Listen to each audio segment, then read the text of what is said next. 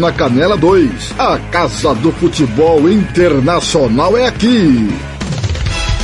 Está entrando no ar Planeta Bola. Tudo sobre o futebol internacional, europeu, asiático, sul-americano, de todos os continentes. Você ouve aqui na Rádio Futebol na Canela, com os melhores especialistas no assunto. Gian Nascimento, Tiago Caetano, Tiago Alcântara e Tiago Lopes de Faria. Agora na Rádio Futebol da Canela, Planeta Bola.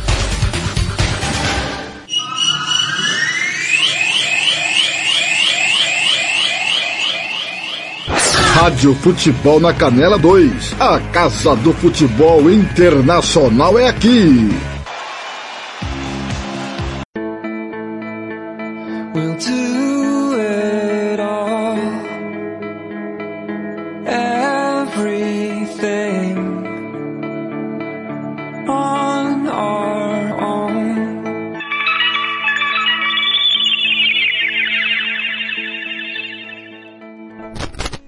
Campo Grande, 5 e 25, 6 e 25 em Brasília, ao vivo.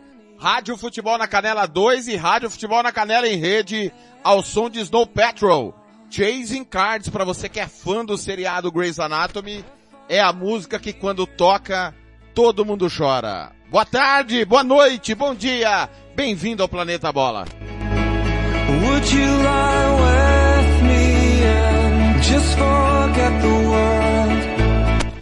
Timão do Samuel Rezende, direção é minha, TLF, coordenação do Galã do Rádio, Fernando Blanc, o Planeta Bola idealizado por Tiago Caetano. apresentação é minha, Tiago Lopes de Faria, vou estar com meus amigos André Felipe, Tiago Caetano, Tiago Alcântara e espero também Jean Nascimento, afinal de contas, a nossa Fiorentina está imparável. Those three words Obrigado a você que nos ouve nos aplicativos de áudio, CXAD Online Radio Box, aplicativo da Rádio Futebol na Canela 2 na Play Store do seu celular. Você que está com a gente através do nosso WhatsApp 67984526096, 67984526096, twitter.com barra Rádio FNC, instagram.com barra Rádio FNC, facebook.com barra Rádio FNC. Bom dia, boa tarde, boa noite para você que vai nos ouvir aí no canal da Rádio Futebol na Canela, no Spotify. Se inscreva no canal, ative o sininho da notificação. Toda vez que tiver programa novo, você vai ficar sabendo. Também no youtube.com barra Futebol na Canela. Show me garden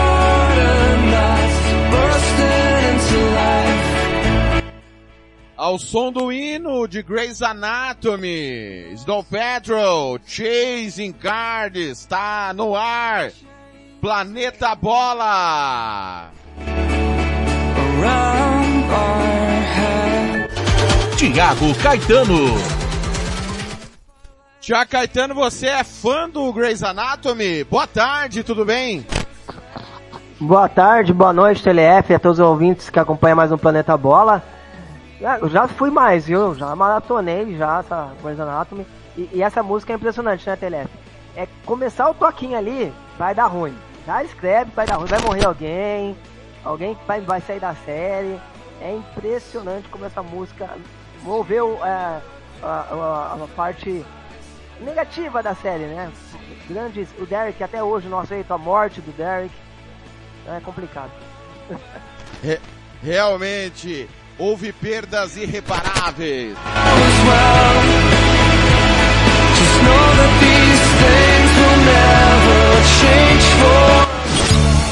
André Felipe. André Felipe, você é fã do Derek também, igual o Tiago Caetano. Boa tarde, boa noite, tudo bem? É, com o microfone fechado é, é complicado, né? Sou fã do Derek não. Boa tarde, seu Thiago Lopes de Faria.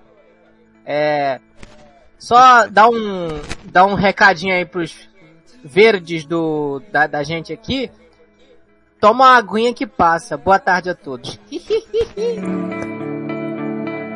on our own. Tiago Lopes de Faria. Tô por aqui em Alto Astral de Bem com a Vida com os meus amigos para falarmos do futebol internacional. né? Para falarmos tudo o que aconteceu, quatro cantos do planeta, voltou com tudo, né? Tava na famosa data FIFA, né? Muitos gostam, outros nem tanto. Eu confesso que não gosto, mas estamos aí, tá de volta Planeta Bola para falar do futebol internacional dos clubes. Destaque do final de semana no Planeta Bola. City goleia Liverpool no clássico, segue a perseguição ao Arsenal, que também goleou e mantém a ponta do campeonato. Newcastle surpreendeu, bateu o Manchester United e quer ir direto realmente à próxima UEFA Champions League. Na Alemanha, o Dortmund, todo mundo esperava que o Dortmund engrossasse, mas não deu. Vitória do Bayern, goleada por 4 a 2. Na Espanha, o Barcelona cada vez mais perto do título. Tivemos também o Feyenoord vencendo mais uma. A contagem regressiva está acabando. Na Itália, o Milan goleou Napoli no clássico no São Paulo. Juventus venceu Roma também. A é vice-líder isolado. Será que dá para Lazio ainda? Vamos falar muito sobre o Caute, o campeonato italiano. E claro, a semana de Libertadores, Copa Sul-Americana e a, os campeonatos. Tem campeonatos nacionais no meio de semana e Copas nacionais.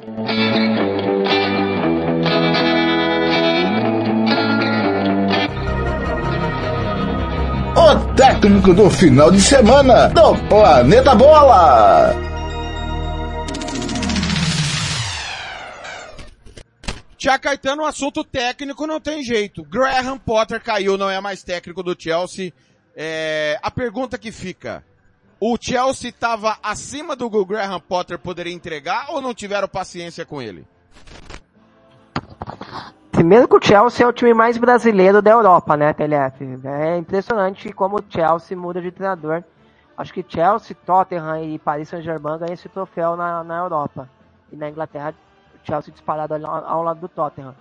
Mas o trabalho não foi bom não, TLF. É, é lógico, teve muitos jogadores que chegaram no meio do caminho, isso atrapalhou demais o trabalho dele.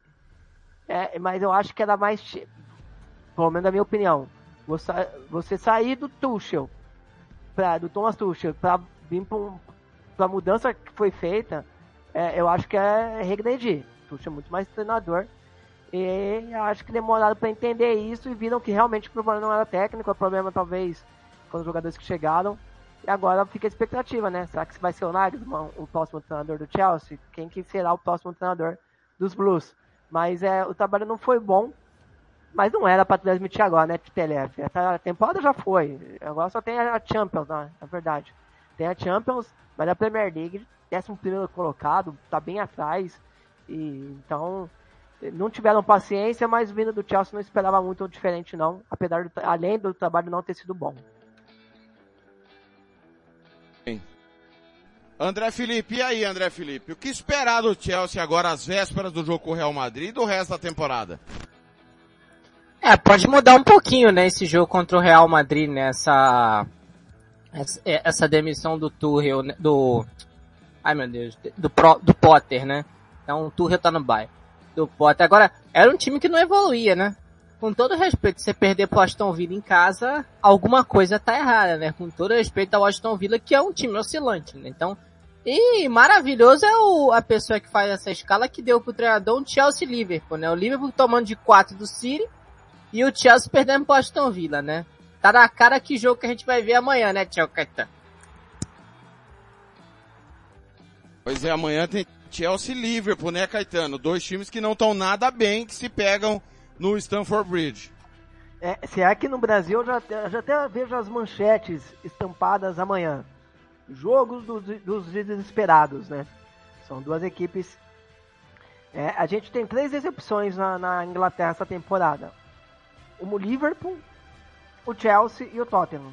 São assim, o Manchester a gente pode talvez entrar nessa conta, mas é, do, do, do, das três equipes aí, ela conseguiu chegar mais próximo de um, de um futebol melhor, apesar do Manchester ter sido goleado pelo Liverpool, né? O problema do Chelsea é que tinha muita dificuldade para propor jogo, para criar, para fazer gols, né? Então o Chelsea que realmente contratou, tem o Chelsea tem um elenco espetacular.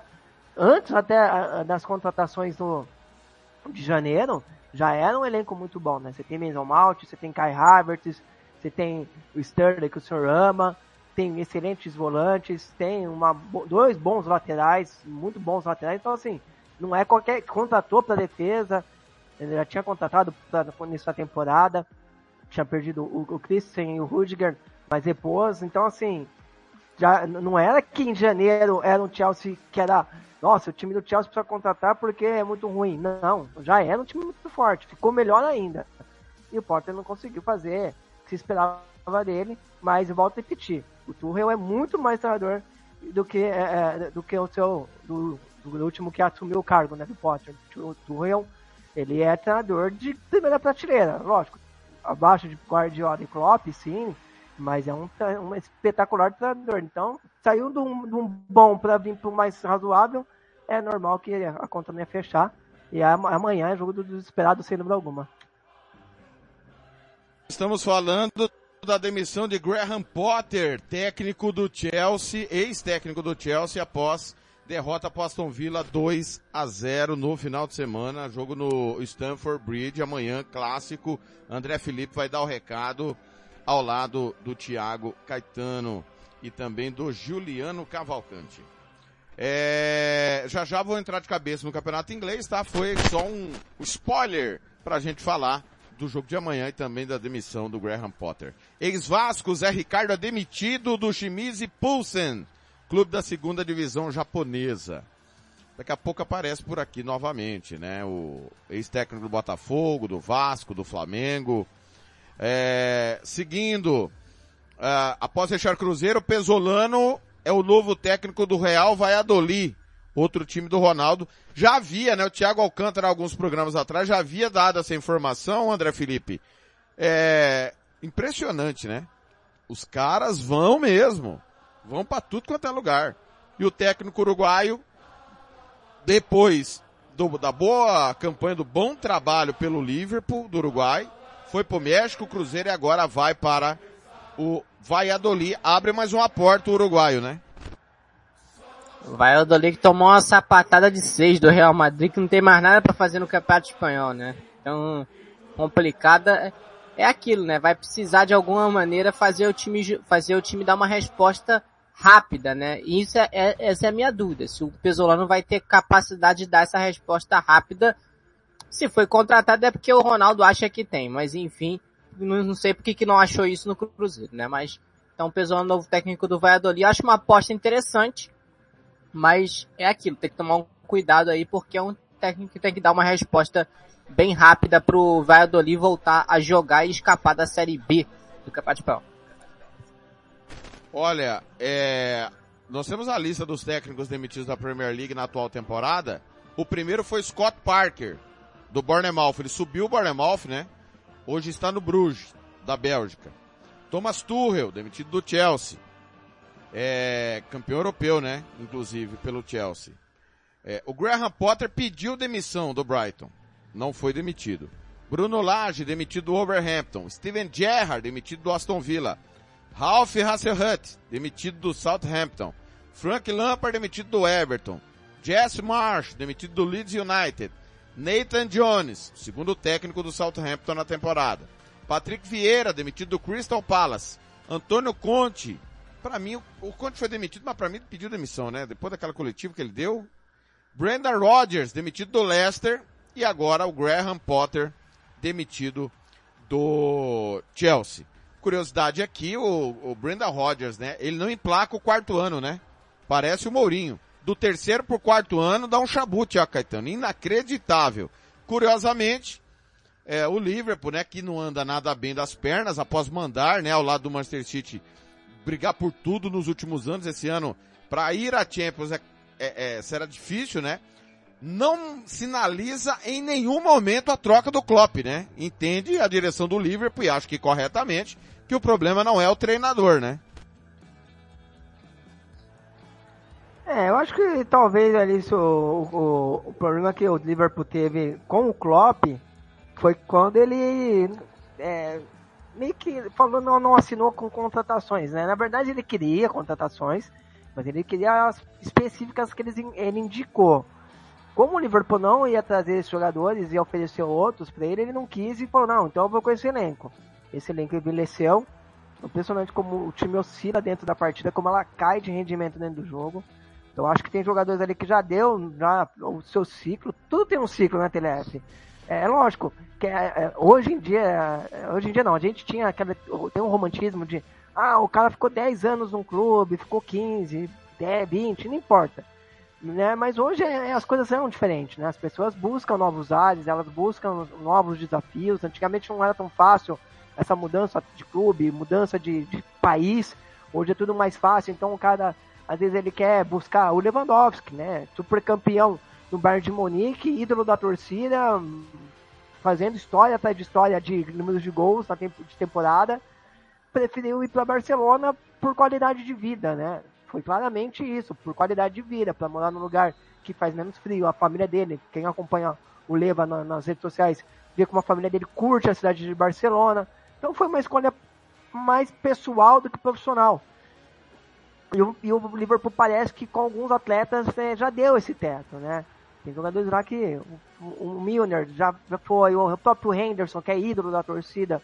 Não, não sei se para sair do Liverpool, mas ter cadeira cativa. O Fabinho já parece também que já estava desgastado. É, na defesa tem tirando o Van Dijk ali, ninguém é confiável. Então, assim, são jogadores que não não estão mais no seu conseguindo entregar o que o Liverpool precisa. E o Liverpool, ele tem antes do Klopp e pós-Klopp. Antes do Klopp, qualquer quinto, quarto lugar, quem torce pro Liverpool sabe do que eu tô falando. Uma classificação para Champions suava às vezes até como um título. Hoje não, o patamar, o patamar mudou. O Liverpool, no mínimo, tem que ser vice-campeão marcando 90 pontos. Só não é campeão porque o City realmente faz um a mais acima de 90, né? É impressionante a pontuação alta que esses dois times alcançaram em algumas temporadas. É, mas se ele não conquistar menos que isso e não chegar numas quartas de finais, no mínimo, de Champions, o Liverpool não alcançou o objetivo. E essa temporada, o time está lá atrás, é, longe do G4, agora se eu não me engano está 9 pontos, 8 pontos do G4, é verdade que tem jogo a menos, mas não, não parece não, não que vai conseguir mudar a chave para chegar, parece que não tem forças, abaixou o braço, se entregou, então não é o Klopp, é evidente que o Klopp é um espetacular treinador, mas assim, se passa algum momento pelo Klopp, é da montagem do elenco. Agora, de, dentro de campo, ele não mexeu em nada, não mudou em nada, é o mesmo Liverpool. Só que a, a, entrega dos jogadores já não é mais a mesma, já não, talvez não compre a ideia como compraram em outros momentos do Klopp. E aí vai passar, precisar passar por uma grande reformulação dos Reds para voltar a ser protagonista na Inglaterra. O Internacional anunciou reforço de dois jogadores estrangeiros. Charles Arangues retorna do Bayer Leverkusen, né? E quem retorna ao futebol brasileiro, né, bra, bra, ítalo brasileiro, Gustavo Campanharo, que estava no futebol turco. Campanharo tem 30 anos, foi revelado pelo Juventude. No Brasil jogou no Bragantino e na Chapecoense. Foi para a Europa, se naturalizou italiano. Passagem por Elas Verona, Evian da França, Ludogorets da Bulgária, onde foi tricampeão búlgaro. Ele passou os últimos quatro anos no Kayserispor é, e pediu a sua liberação é, após o drama, né, vivido nesta temporada. Tá aí então, Arangues e Campanharo, reforços internacionais para o Internacional, meu caro André Felipe. Compõe elenco, né? Compõe elenco ali, é um, o Campanharo é um volante de, de uma qualidade absurda de desarmes, a gente lembra disso na Chapecoense, tem um nível é, é, de competitividade ok, um jogador que tem esse, essa questão aí, é um cara que desarma bastante, que morde bastante. E o Arangues é um cara que apesar de ser, um, de ser mais um segundo homem, é um cara mais de construção, né? Então, são contratações para compor elenco e que fazem um pouquinho o, o, estilo de jogo do Mano Menezes, né? Esse jogo mais reativo, jogar, de, de, de morder mais, de, de verticalizar mais o jogo, de transicionar mais rápido. Então, é, são contratações pontuais e interessantes pro time que o Inter tem e pro estilo de jogo que o Mano gosta de utilizar. Outro clube brasileiro que trouxe reforço internacional, dois na verdade, né? O Bragantino e o Atlético Mineiro. O Bragantino contratou Henri Mosqueira, colombiano de 21 anos que estava no Envigado. É, já o Atlético Mineiro traz do futebol espanhol o Rodrigo Batalha, 31 anos, o argentino chega ao Brasil por indicação de Eduardo Cudê, né? O Cudê que era técnico do Celta lá na Espanha. Thiago Caetano, reforços para, ou do Bragantino é uma aposta, né? Parabéns ao Bragantino, fez uma peneira aí na América do Sul, coisa rara. Já é, o Batalha, é, 31 anos já partindo pro final de carreira, né? É, o, o Atlético ele não tem preguiça para contratar, né, TLF? Ele vê uma oportunidade ali, ele contrata. Se vai dar certo ou não, aí não sei, porque já tem bastante opção pro meio de campo, né? E é mais um meia. E o Bragantino dentro da sua característica, né? Atrás de jogadores jovens para lapidar e, e, esses jogadores lá na frente fazer uma venda. Até agora não tem surtido muito efeito, né? A gente não vê o Bragantino fazer grandes vendas, mas o projeto e a ideia é sempre essa. Indo o mercado da bola, fervendo, né, no final de semana. O Vasco confirmou a chegada do Juan Seco, que estava no Santos. Uh, Bernardo Chapo, zagueiro de 24 anos, é novo reforço do Fortaleza. O, deixa eu só confirmar o clube que estava o Chapo. Uh, ele que é brasileiro, naturalizado Ituano. Luxemburgo. Uh, Ituano. É, naturalizado luxemburguês. Não, que beleza. Zagueiro, você fala? Desculpa. É, Bernardo Chapo, isso mesmo. É, Estava no Ituano. Foi... Isso, isso, mesmo. É, é, essa para mim é nova, hein? De Luxemburgo ele. Que beleza. Tá aí então Bernardo Chapo. É, Benfica renova com Roger Schmidt até 2026. Realmente o alemão, que temporada ele vai fazendo e merece, sem dúvida nenhuma, essa renovação de contrato disparadamente. Dirigente confirma contatos para a volta de Messi. Apaixonado pelo Barça e pela cidade. Será? Será? E aí, ô André Felipe, Messi de volta? Um bom filho a casa torna, né? Muito bem-vindo de volta. Se vier, aí vai, vai agregar bastante ao lado direito do Barcelona. E hoje você tem um Barcelona que pode fazer um, pode jogar para ele, né? Junto com como que joga pro Lewandowski, né? Então acho que é o time mais estruturado Xavi conhece muito bem ele, então melhor do que com todo respeito estar tá nesse time desorganizado do Paris Saint-Germain que o Mbappé acha que ele é dono do time, mas meter a bola para ele mesmo ele não sabe, né? Sem dúvida nenhuma. É, para quem perdeu a data FIFA na semana passada, nós tivemos a vitória da Bélgica sobre a Alemanha por 2 a 1 e o De Bruyne deu uma cutucadinha no Roberto Martinez dizendo que agora o time comandado por Domênico Tedesco apresentou uma nova energia, né?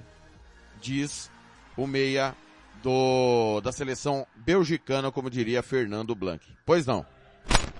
É, só sobre o Messi aí, não é uma negociação tão, uma negociação tão simples, né? O Barcelona ele vai primeiro ainda precisar inscrever o, o, o Gavi, acho que o Baldier e acho que o Ronald Araújo também. Que são jogadores que não foram inscritos ainda como contrato profissional o Gavi por conta daquele do, do, do, do as, é, o mecanismo financeiro que o Barcelona está tendo que fazer para conseguir inscrever jogador por causa do fair play financeiro da La Liga, que ela é diferente da UEFA, né? Então eles, então não é tão fácil você trazer o Messi por essa questão de inscrever. Vai ter que se livrar de jogadores. O Rafinha é um jogador que pode sair até nessa janela para ir pro Arsenal, então vai ter que fazer, fazer um mecanismo ali todo financeiro, uma estratégia grande e o Messi vai ter que querer reduzir muito o seu salário para poder jogar no Barcelona. A, a, vontade parece dos dois lados existir. Né? O Barcelona nunca negou que queria o retorno do Messi. O Messi, vendo que o projeto do Paris parece ser uma furada, por, por, pelo menos por hora, também tem problema de fair play financeiro. É, não vai conseguir montar um grande elenco para a próxima temporada. Tem jogadores que vão precisar sair, então acho que o Messi vendo isso prefere voltar para o Barcelona. Só que tem toda essa questão financeira. O Barcelona, depois se quiser, mais para frente eu explico melhor. Do adiantamento que o Barcelona pegou pelas vendas de algumas, alguns produtos dele. Mas não é bem assim. Esse, esse, esse de 400 milhões ele é dividido em 30 anos e não numa bolada só. É bem complexo essa, essa, essa operação financeira para trazer o Messi de volta. Matias Rojas recusa proposta do Botafogo de jornalista, meio campista do Racing, baita jogador. É, teria recusado a proposta do Glorioso, segundo o jornalista César Luiz Merlo. Ele está em fim de contrato com o atual vice-campeão argentino. Juventus e Di Maria negociam renovação de contrato. O argentino deverá seguir na velha senhora. Aliás, vai depender tudo do que vai acontecer com a Juventus também, né? Tem esse pequeno detalhe. Santos se aproxima da contratação do lateral Lucas Blondel do Tigre da Argentina. Obrigado, mas não. Tata Martini recusa convite do Boca. Após demitir o Ibarra, o Boca Juniors continua a saga em busca de um novo treinador. Nesta quinta-feira, o clube recebeu um aceno negativo por parte do experiente Gerardo Martino, famoso Tata Martino, ex-técnico da Albi Celeste. O Tata Martino tem 60 anos. Segundo informações da imprensa argentina, Martino está livre do mercado desde que deixou a seleção do México após a Copa do Mundo e agradeceu o chamado, mas optar por passar mais um tempo com a família. No futebol é, argentino, Martino comandou o News Old Boys em seu último trabalho na terra antes de assumir a seleção argentina. Sem perder tempo, o Boca Juniors busca uma solução no mercado. O nome de José Peckerman, 73 anos, é o mais cotado para entrar no radar do clube nos próximos dias. Ontem houve uma publicação, né, André Felipe? Do Dorival Júnior no Boca. Semana retrasada do Tite. Tem acontecendo algo esquisito lá com o Boca, hein? Ninguém quer assumir essa barca? Que coisa, hein? Eu vi Filipão também, não sei se vocês chegaram a acompanhar, né, aí a, a, o Filipão também cotado pro Boca. É, é um time que faz o estilo desses treinadores, né, mas o problema é que você, os treinadores que é, são cotados, meio que olham, né, os resultados, o time do Boca, eu acho, né, não sei, não tenho informação, mas acham que talvez ali é um trabalho complicado, tem pouca coisa para tirar, não é o mesmo time que a gente já viu, né, um time ruim tecnicamente, vamos ser sinceros. Então, esse jogo contra o Corinthians no, em 2022 mostrou bem isso, né? Então é um time com dificuldades aí. Então, é, é muito mais para aquela def jogo defensivo e aí, às vezes você não tem alguma peça que possa acelerar o jogo, alguma peça que possa é, é, agregar, né, um, um que possa ganhar um jogo. Então, é, é complicado, TLF. É complicado. Talvez aí seja um trabalho que muitos treinadores deixem de lado tentar essa ter essa opção de, de treinar o Boca. Muito bem. Senhores, algo mais a falar? Podemos seguir? Não, é só no Boca Juniors aí, né? Eu, eu vi a mesma publicação com, com, o André, do Felipão, né? Que teria sido oferecido ao Boca. E anteriormente, né? Falaram que a torcida do Boca é, queria o Tite. Eu não sei se eu, a torcida do Boca e a diretoria do Boca vai ter assim, uma paciência com o treinador brasileiro não, viu? Eu acho muito provável um treinador brasileiro hoje em dia ser treinador do, do Boca Juniors. Muito bem. Rápido intervalo, dois minutinhos na volta. Vamos começar a falar dos clássicos do final de semana. Você está ouvindo Planeta Bola! Rádio Futebol na Canela 2. A Casa do Futebol Internacional é aqui. Ofício despachante, IPVA, licenciamento, vistoria, transferência, primeiro emplacamento do seu veículo é com a Ofício Despachante. Telefone 67 99894 3810. Eu vou repetir, 67 99894 3810 tudo para o seu automóvel é com a Ofício Despachante. Rádio Futebol na Canela 2. A Casa do Futebol Internacional é aqui. Vitória Tintas. Tintas imobiliárias e automotivas com ótimos preços e qualidade. Vai pintar? Vai na Vitória Tintas são duas lojas em Campo Grande para melhor atender. Na rua 13 de maio, 1543. E na Avenida Coronel Tunino, 514. Anote o nosso telefone, 3324 0050 e 3351 7272. Eu disse Vitória Tintas. Pinta, mas pinta mesmo. Rádio Futebol na Canela 2. A Casa do Futebol Internacional é aqui. É o gingado, é o drible, é o suor, é paixão. É todo o povo plugado na melhor informação. O mundo é uma bola que rola sem fim. Lágrima, alegria no apito final. Vem pra esta emoção, atravessa o portal. Futebol interior. É hora do show, aqui é gol. Informação a gente pluga na emoção. É só coração, futebol é paixão. A bola rola e de repente a gente cola em você. Em cada segundo não há tempo a perder. Futebol interior. O portal de futebol do Brasil. Futebolinterior.com.br Planeta Bola está de volta.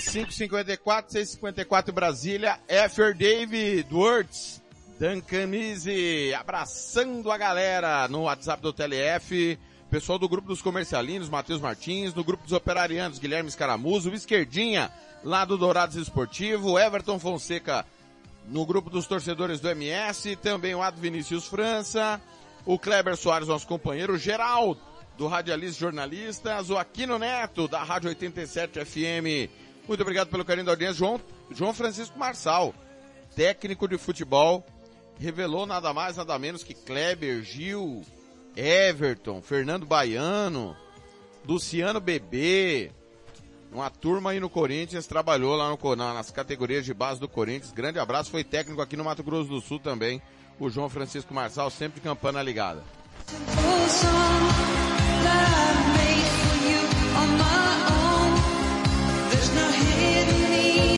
Rádio Futebol na Canela 2. A Casa do Futebol Internacional é aqui. Tiago Lopes de Faria. Vamos lá. Passar o raio-x a partir da sexta-feira. Foram jogos importantes em vários lugares do planeta. Na sexta-feira nós tivemos o um clássico nacional. Kashiwa Reysol perdeu do Urawa Red Diamond 3 a 0 pelo campeonato japonês. Urawa Reds é o terceiro colocado, comecinho de temporada, né? É o vice Kobe lidera 15 pontos, o Urawa Red tem 12, 3 pontos a menos. O Kashiwa Reysol é o lanterna da competição. Por incrível que parível, o time do técnico Nelsinho Batista, lembra dele, Caetano? Nelsinho Batista? Lembro. Opa, Nelson Batista que tem muita história aqui no futebol de Campinas, né? Ele, o filho dele, então, é, é filho da cidade. Exatamente. Foi técnico da Ponte Preta, né? Campeão brasileiro pelo Jogou na tá Ponte. muito tempo. Jogou na Ponte, bem lembrado. Campeão paulista pelo São Paulo também, pelo Corinthians. Tá lá na, no Cachoeira Race, só faz um tempão Pergunta. hoje na lanterna. Pois não. Pelef, você que é um cara que sabe tudo do futebol japonês. Qual que é o maior clube da história do futebol japonês?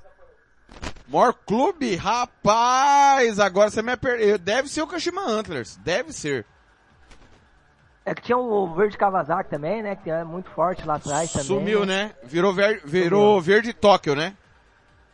É, virou moto. Isso. Eu acho que é o Kashima Antlers, mas vou pesquisar aqui para saber quem que é o maior campeão. É o, o Kashima Antlers que mudou de patamar, né? Inclusive, de- desde a ida do Zico ao futebol japonês, né? Kashima Antlers quase foi campeão mundial. O Real Madrid captou sentado na prorrogação para vencê-lo, né? O, o Kashima que eliminou o Atlético Nacional, bem eliminado, 3 a 0 no Mundial de 2016, né? Então, eu acho que é o Kashima Antlers, mas vou confirmar. Na Mas sexta-feira. também, Ah. né? Ah, sem dúvida, sem dúvida. Na sexta-feira, pela segunda divisão do campeonato alemão, nós tivemos dois jogos muito importantes.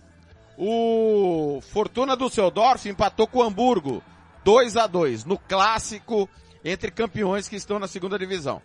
O segundo maior campeão, Nuremberg, perdeu do Darmstadt, 1 a 0. Esses jogos aconteceram no sábado. O André Felipe, o Darmstadt segue líder, obrigado, bonito, 55 pontos.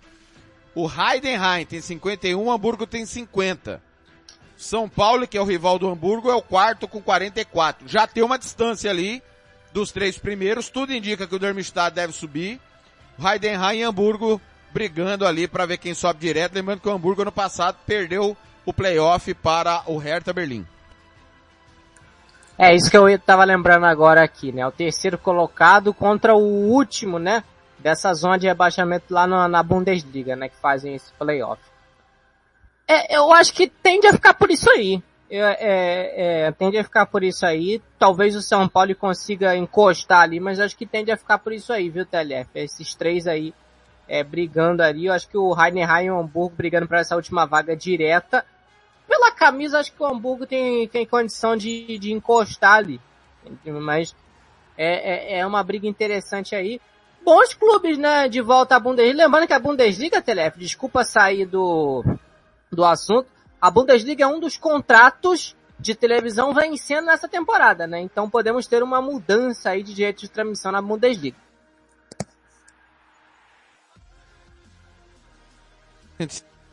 Seguir, Lembrando que a Bundesliga 2 também é transmitido pelo OneFootball, né? Os dois, as duas competições são transmitidas pelo OneFootball.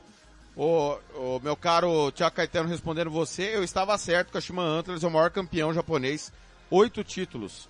O Yokohama Marinos tem cinco, é o atual campeão inclusive. O Yokohama Marinos, para quem não lembra, foi o time que foi Evair, Zinho e César Sampaio do Palmeiras para lá nos anos 90. Lembra disso ou você não lembra, Caetano? Lembro. A minha memória de 92 pra cá é boa. Muito bem. O terceiro maior campeão é o Kawasaki Frontale, que foi bicampeão 2021. O Júbilo Iwata, que foi o time do Dunga, né? Dunga jogou lá. Tem três títulos. O Sanfrecce Hiroshima, três títulos. O Tóquio Verde, que é o Verde Tóquio, né? O antigo Verde Kawasaki. Dois títulos na época do Bismarck, 93 94, que o Tiago Caetano lembrou agora há pouco. Gambosaka, dois títulos. Urawa Reds, Nagoya Grampus e Kashiwa Reysol, um título cada equipe. Esse título do Kashiwa Reysol com Nelson Batista, inclusive naquele, na, na, naquele Mundial de 2011 que o Santos tomou quatro do Barcelona, o Santos pegou o Kashiwa Reysol, que era o, o representante do país sede. Explicado então, respondido sobre o futebol japonês. Já está conosco ele. Tiago Alcântara. Tiago Alcântara que vai chegar no nosso Planeta Bola para falar da Erste Divise, que é a segunda divisão do campeonato holandês. Na sexta-feira, nós tivemos um confronto tradicional entre Venlo e NAC Breda, vitória do NAC Breda, que inclusive é campeão holandês, né? 3 a 1. O Venlo estaciona na quinta colocação, 52 pontos. Tá na zona de playoff, assim como o NAC Breda, que é o oitavo colocado com 46. O PEC Zul tem 72, já voltou, né?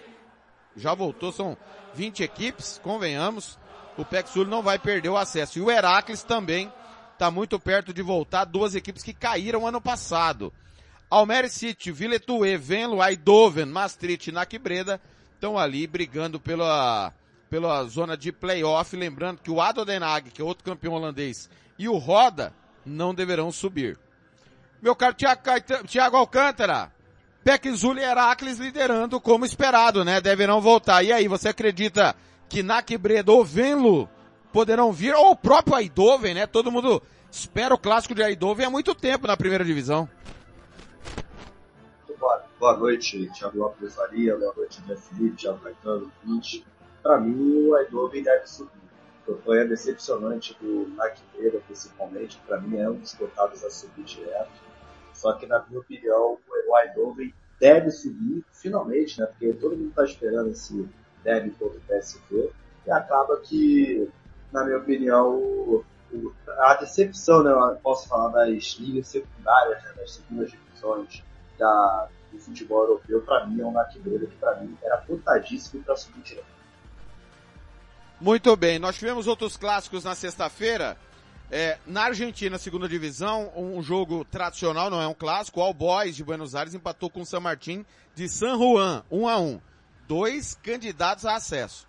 Campeonato inglês da segunda divisão, Burley e Sunderland empataram 0 a 0 Esse jogo aqui, o, o Sunderland, né, um dos maiores campeões da Inglaterra, tem nove títulos. Jogo feio, hein, Tele? Feio. E o Burnley vai subir, né? Com todo respeito aos demais, vai subir com o pé nas costas. 84 pontos já tem o Burley. Que campanha do Vincent Company, hein, André Felipe? Em contrapartida, o Sheffield United, tudo indica que vai voltar, né? Ano passado ficou no playoff, 73 pontos.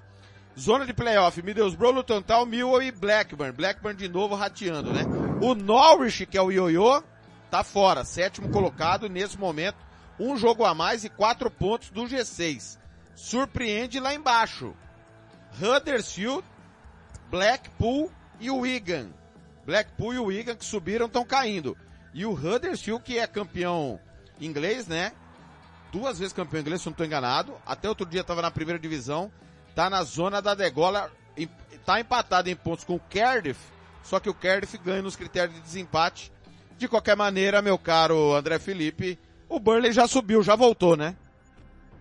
Ah, o Burnley já foi, né? Belíssimo trabalho do Vicente Como. Não fez uma boa partida contra o Sunderland, eu vi o jogo, vi um pedaço do jogo na verdade. Não fez uma boa partida, mas o Sunderland soube também se defender, né? De começar depois no final, acho que eles entenderam que o empate era, era bom pros dois, né? O Sunderland, o Sunderland se defendeu bem.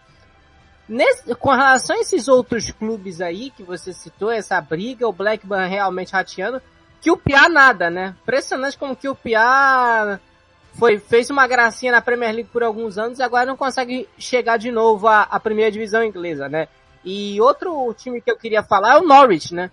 É o Havaí do, da Inglaterra, né? Ele vai e volta. Dessa vez nem ele vai, né? Do jeito que tá a situação. Então, é um campeonato extremamente equilibrado, TLF. É, é a, a Championship, que, é eu, que eu gosto de acompanhar até. Acompanho alguns jogos, como a Série B do Brasil. Acho que é o campeonato que mais se assemelha à Série B do Brasil, né? Ainda mais quando você tem a maioria dos time, times grandes que às vezes tem, né? Mas dessa vez com menos, né? Então, grandes campeões da Inglaterra é um campeonato interessantíssimo, é a melhor segunda divisão do futebol europeu.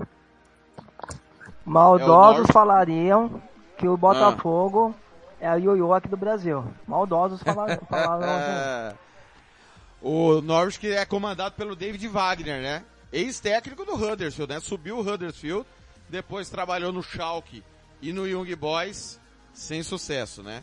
No Schalke caiu, né? Ficou naquela trocentos jogos sem ganhar, né? O Schalke ficou. E o Huddersfield, no primeiro ano ele se manteve, né? Depois acabou caindo. Pois não. A Maldosa também diria que o Palmeiras já foi ioiô, né? Não é hoje porque existe uma a dona do clube, né, que injeta dinheiro lá, né? Mas a de Maldosa é... também diria que o Palmeiras já foi, né? Se esquecem, né? Bocado, como diria, como, como tem um, um ditado aqui no Rio, bocado comida esquecido, viu, Thalia?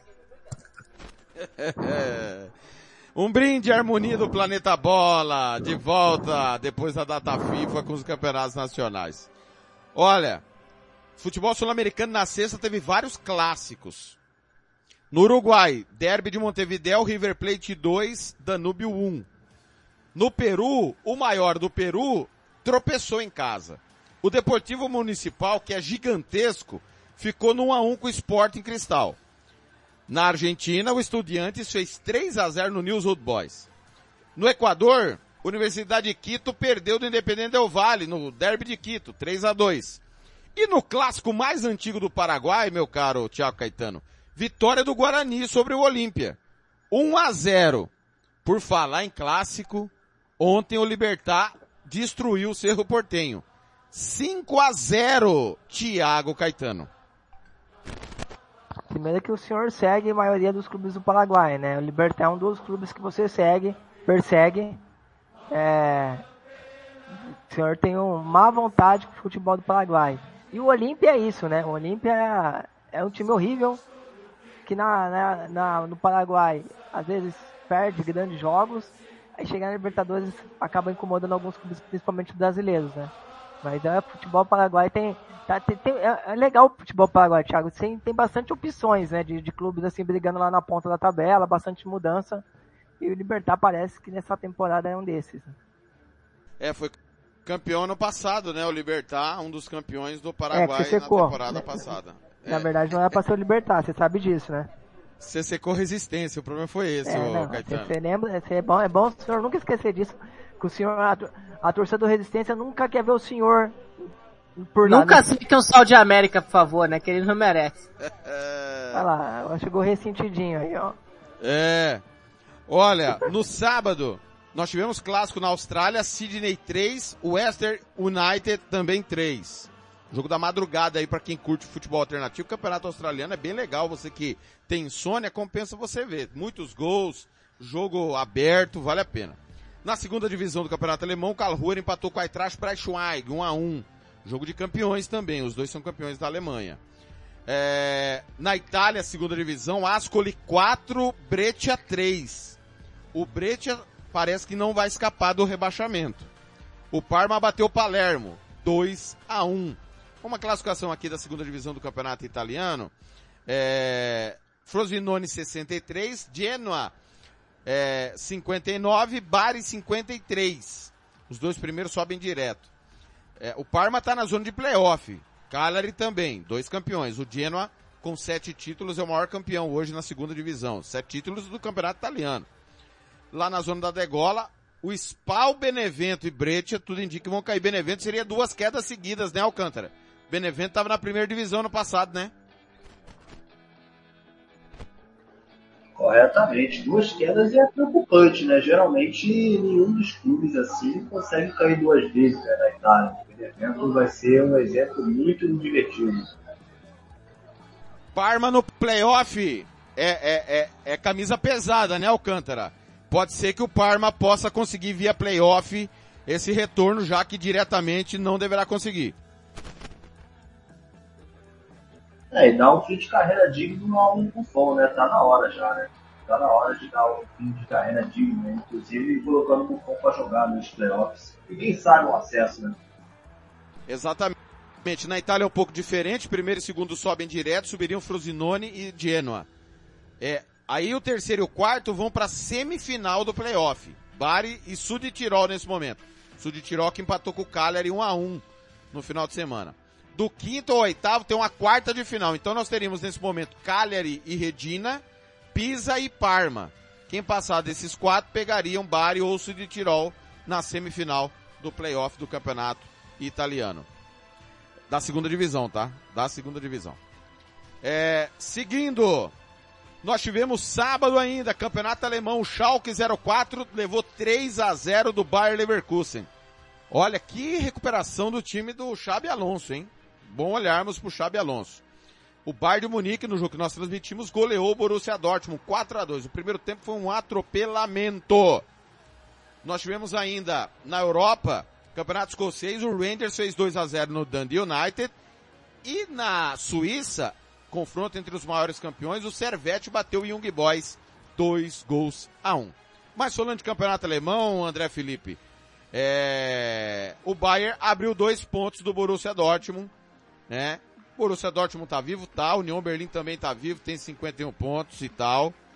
Mas, convenhamos, agora com o Thomas Tuchel, depois de uma vitória dessa, é para arrancar rumo ao título. Já no lado oposto, três campeões estão caindo. Stuttgart, Schalke e o Hertha Berlim que tá na zona de playoff, por enquanto pegaria de novo o Hamburgo. Olha, a gente tá falando de jogo e tal, Bayern de Munique e Borussia Dortmund, a gente tem que ser sincero, é, não sei se os companheiros também vão dizer, mas o Cobel deu a vitória ao Bayern. Não tem outra coisa para dizer. Porque o jogo era equilibrado. O Borussia se defendia, tentava de alguma maneira travar. Aí o Cobel, numa, numa saída de bola, ele vai me dominar a bola e deixa a bola entrar dentro do gol, 1 a 0 Acabou o time do, do Borussia Dortmund. Morreu no jogo. 2, 3 a 0 porque o, o psicológico do Borussia foi embora e qualquer bola que chegasse do Kobel, ou era gol, ou era próximo de um gol. Então, meio que o Kobel deu a vitória ao Bayern de Munique e deu um alívio pro Thomas Tuchel começar a arrumar a casinha lá na Baviera, Tele. Antes de eu, antes de eu passar pros meninos, o, o André, Schalke e Stuttgart não podem ser ioiô, né? Times gigantescos, Schalke, a maior torcida da Alemanha, não pode bater e voltar Schalke e Stuttgart da segunda divisão. E o Hertha Berlim, mesma coisa, né? O Hertha gasta muito mais que o União Berlim e de novo brigando contra o rebaixamento. É, é uma coisa que a gente vê no Brasil, né, Telef? É uma coisa que a gente sabe que é porque a gente às vezes vê no Brasil. É, é complicada a situação. Realmente, Schalke é uma camisa muito grande. Na Alemanha, um time gigantesco na Alemanha, não pode passar por essa situação. Tá havendo um problema de gestão aí. Acho que primeiro tem que se pensar em ficar na primeira divisão, depois se estabilizar. Não sei se esse é o pensamento do Schalke. E o Hertha, né? Foi de um investimento gigantesco para de brigar lá em cima para brigar lá embaixo, né? Então assim, complicado mesmo. São clubes gigantescos que parecem que estão cade, é, carecendo de administrações é, lineares para continuar existindo, tá ligado? Ô Caetano, você quer falar de Bayern e Dortmund? Quer falar da zona da degola? Quer falar o que do, da Bundesliga, Caetano? É, referente ao clássico no final de semana, né? Realmente, o goleiro do Borussia Dortmund, Kobe, ele foi um brincalhão, né? Não pode, um jogo, é, o Bayern já era um pouco melhor, mas é, é, não pode tomar um gol que ele realmente sofreu. Depois ali o Borussia Dortmund não se estabilizou. O Tuchel ele não mudou muito na estrutura do time, né? Ele colocou o Coman e o Sané, o Sané para o Sané de pé invertido, com o, o Coman pelo lado esquerdo, o Sané pelo lado direito, é, fazendo uma inversão, porque geralmente o Sané vinha jogando mais pelo lado esquerdo, mas foi a, última, a única alteração. O Pavar mais preso numa base de defesa e o Afonso Davis para ser aquele avião que ele é pelo lado esquerdo, né? Então assim, o Tuchel inteligentemente não, não mexeu muito na equipe porque é muito claro que o problema do Bayern não era só, não era questão de bola e campo, era muito mais de relacionamento. E o Tuchel, nessa altura do campeonato, não tem que inventar muita história. O Bayern mostra que quando é para decidir, principalmente com o Dortmund, ele é o Bayern de Munique, ele é o, o, o grande da brincadeira. Em nove jogos de decisões nos últimos anos, o Bayern ganhou, venceu oito, perdeu apenas um. Isso mostra como o Bayern domina o seu adversário, o seu maior rival hoje, né? Historicamente não é o Dortmund, mas de algumas, algumas décadas para cá, o Borussia Dortmund é o grande rival do Bayern de Munique. É o time que tenta se aproximar um pouco mais do Bayern, mesmo assim ainda não consegue. E o Bayern conseguiu essa vitória expressiva, agora com o Tuchel no comando dificilmente, eu acho que perde o título, mas fica esse detalhe, né? O Borussia Dortmund sempre perdendo, é, a, a, deixando de disputar o título por alguns detalhes. Nas últimas temporadas foi o sistema defensivo, Agora essa falha do, grotesca do goleiro suíço é, do Bayern de Munique que acabou decretando a vitória. O 4 a 2 ficou até meio mentiroso, né? Poderia, o primeiro tempo foi um massacre do Bayern, poderia ter sido até mais. Depois acho que encontrou dois gols do Dortmund. Mas é um Bayern que parece que com as coisas calmas dentro, internamente, é um time que vai ser muito forte na Europa também, ainda nessa temporada. Em relação ao de rebaixamento, o Schalke ele passa por uma crise de instituição, de, de, é como instituição, né? É um time que é, tem sofrido goleadas históricas, tem perdido muitos jogos para ganhar um jogo. O, o Schalke é um parto, para empatar um parto, virou saco de pancada literalmente. Na última temporada conseguiu acesso, mas é, é, é maior, é uma coisa maior que não dá para entender. E já o Hertha Berlim é muita grana jogada fora, é, mal, mal administrações, como o André bem citou é, resultar nessa, nesse Retro Belém que virou um é, motivo até de chacota, né? Muito bem, 18 horas e 15, e 15 minutos em Campo Grande, 19 e 15 em Brasília. Thiago Alcântara, algo a acrescentar na Bundesliga? Pra... Cortou, hein? Cortou Alcântara, não, não te compreendi.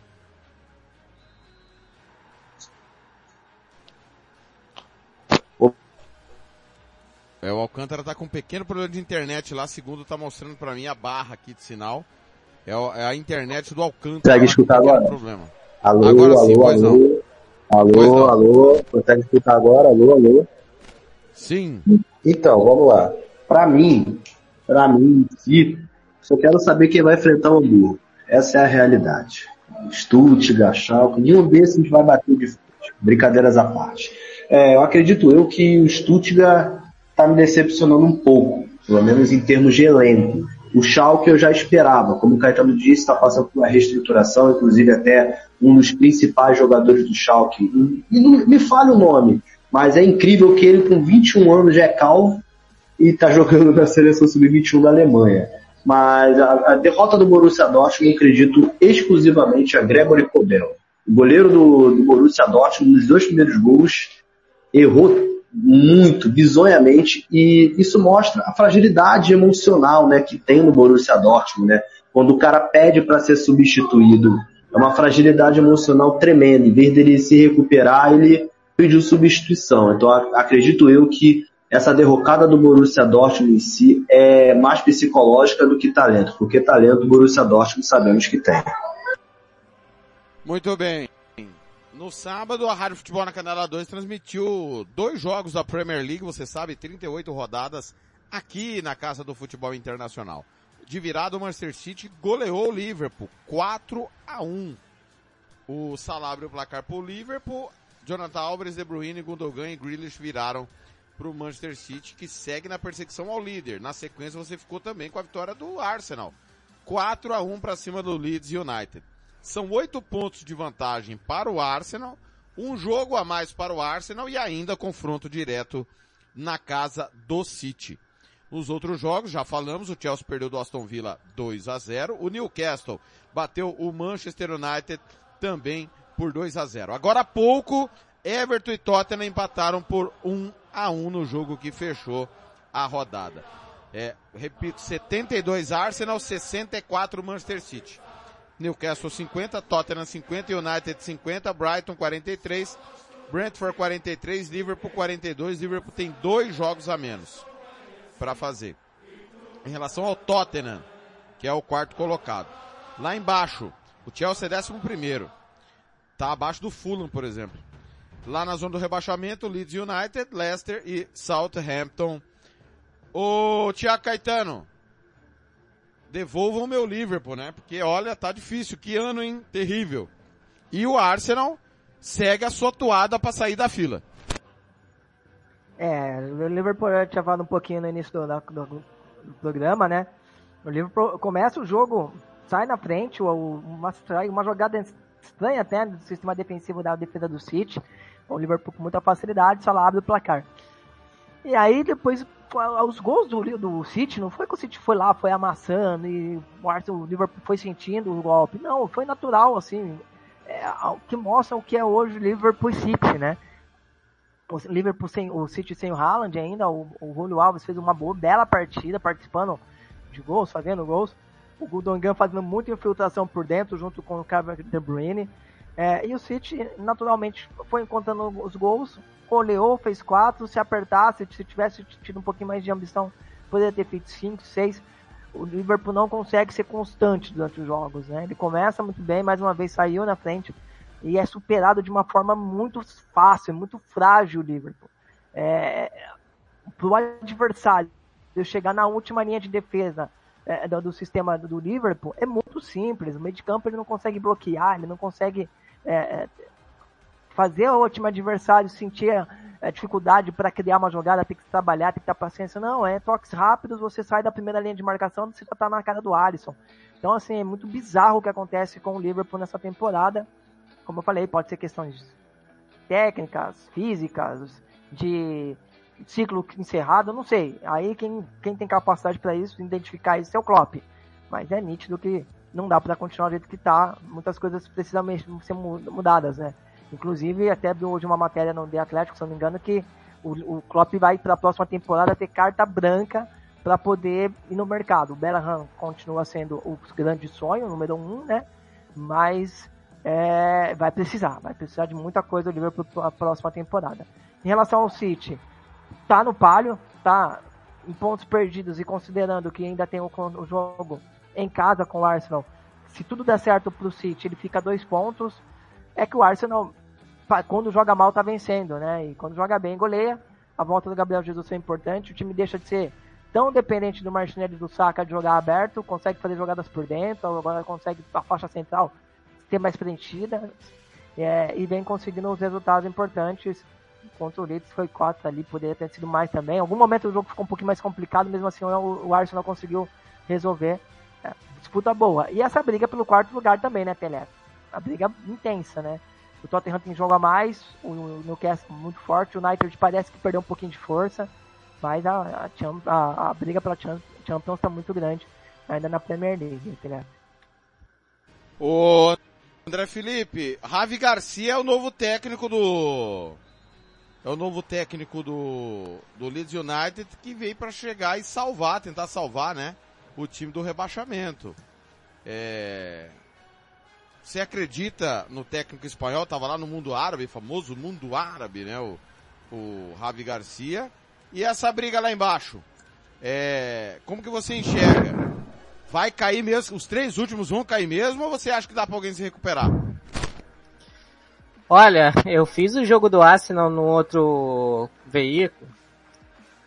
É, é difícil, mas assim, você vê algum ar de melhor no Leeds. Você tem um Somerville, que é um meio do campo que é arisco, que joga ali é, é, entre as linhas. Você tem um Guinonto que tá, que tá machucado. Então, alguma coisa dá para tirar do Leeds. O problema é quem tá no comando do clube, né?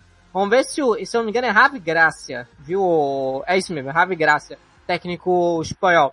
O Leeds é um, um clube que assemelha ao Brasil no, na Premier League, né? É uma troca de técnica absurda. É de Bielsa para Jesse Martin, agora Jesse Martin para Rabi Gracia.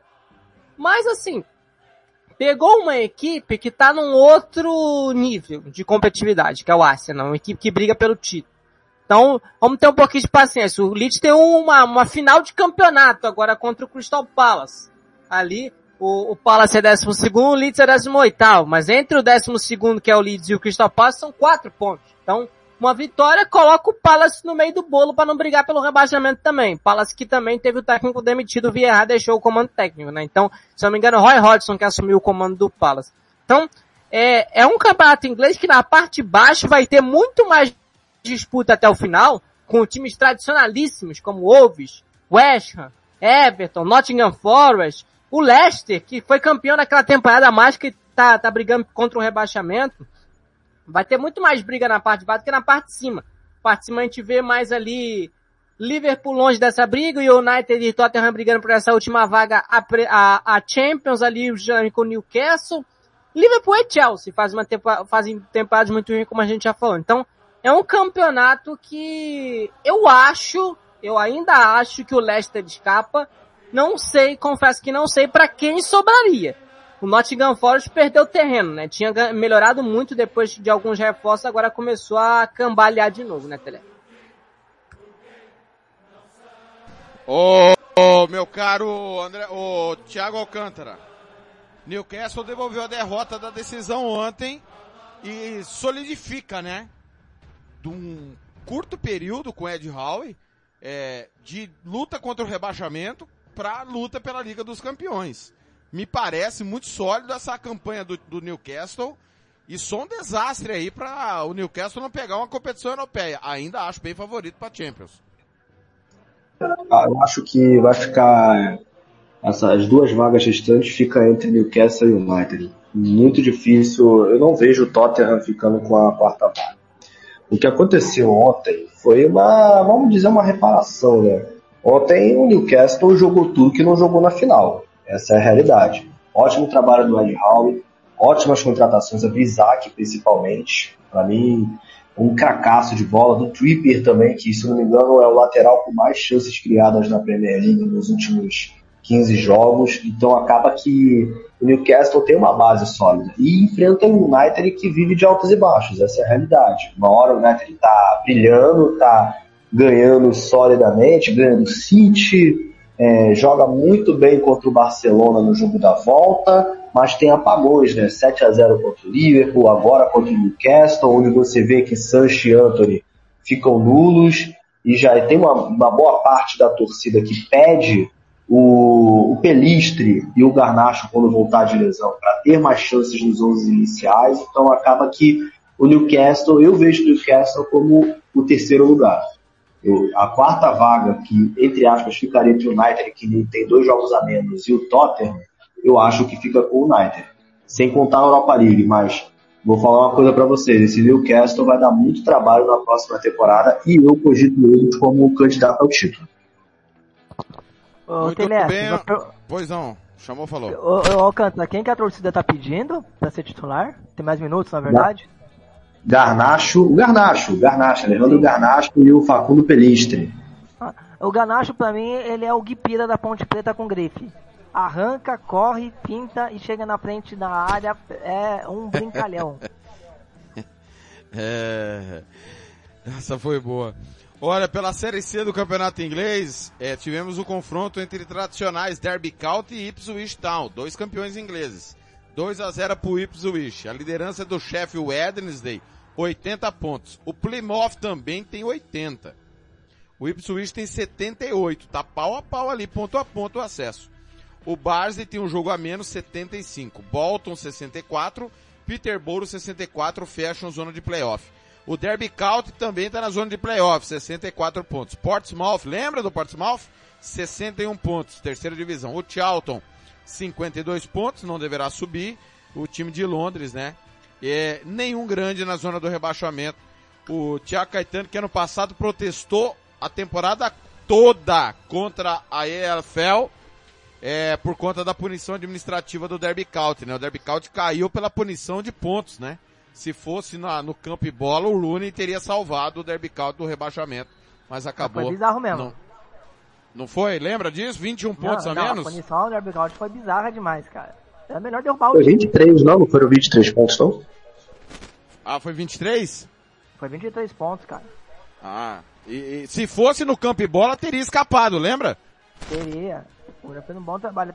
Não, eu falo que foi assim, não tô falando que não foi merecida a punição, não é o mérito esse. Mas se você punir uma equipe com 23 pontos, já derruba ela direto, cara. Sem dúvida. E aí tá o derby na cola do playoff, tomara, né? Time grande, campeão, time tradicional, né? Da, do futebol inglês, tomara que volte. Eu torço sempre para que os tradicionais voltem. E na Inglaterra, como o futebol é centenário lá, né? Tem muito grande em todas as divisões. Acho que só na quarta, nesse momento, não tem nenhum campeão inglês. Mas na, na, na terceira e na segunda temos vários. Olha, Thiago Alcântara, tivemos o maior clássico do Uruguai disputado no sábado, com gols de Mendes e La Quintana no final do jogo, né? Um aos 34, outro aos 45. O Penharol bateu o Nacional 2 a 0, se recupera da derrota pro Liverpool na rodada anterior e assume a liderança, 20 pontos do torneio Apertura Lembrando sempre, lembrando sempre que explica o regulamento. Lembrando sempre que o campeão do torneio Apertura tem vaga na semifinal. O campeão do torneio Clausura também tem vaga na semifinal. O time que mais pontuar do Apertura, do Clausura e do Intermédio tá direto na final.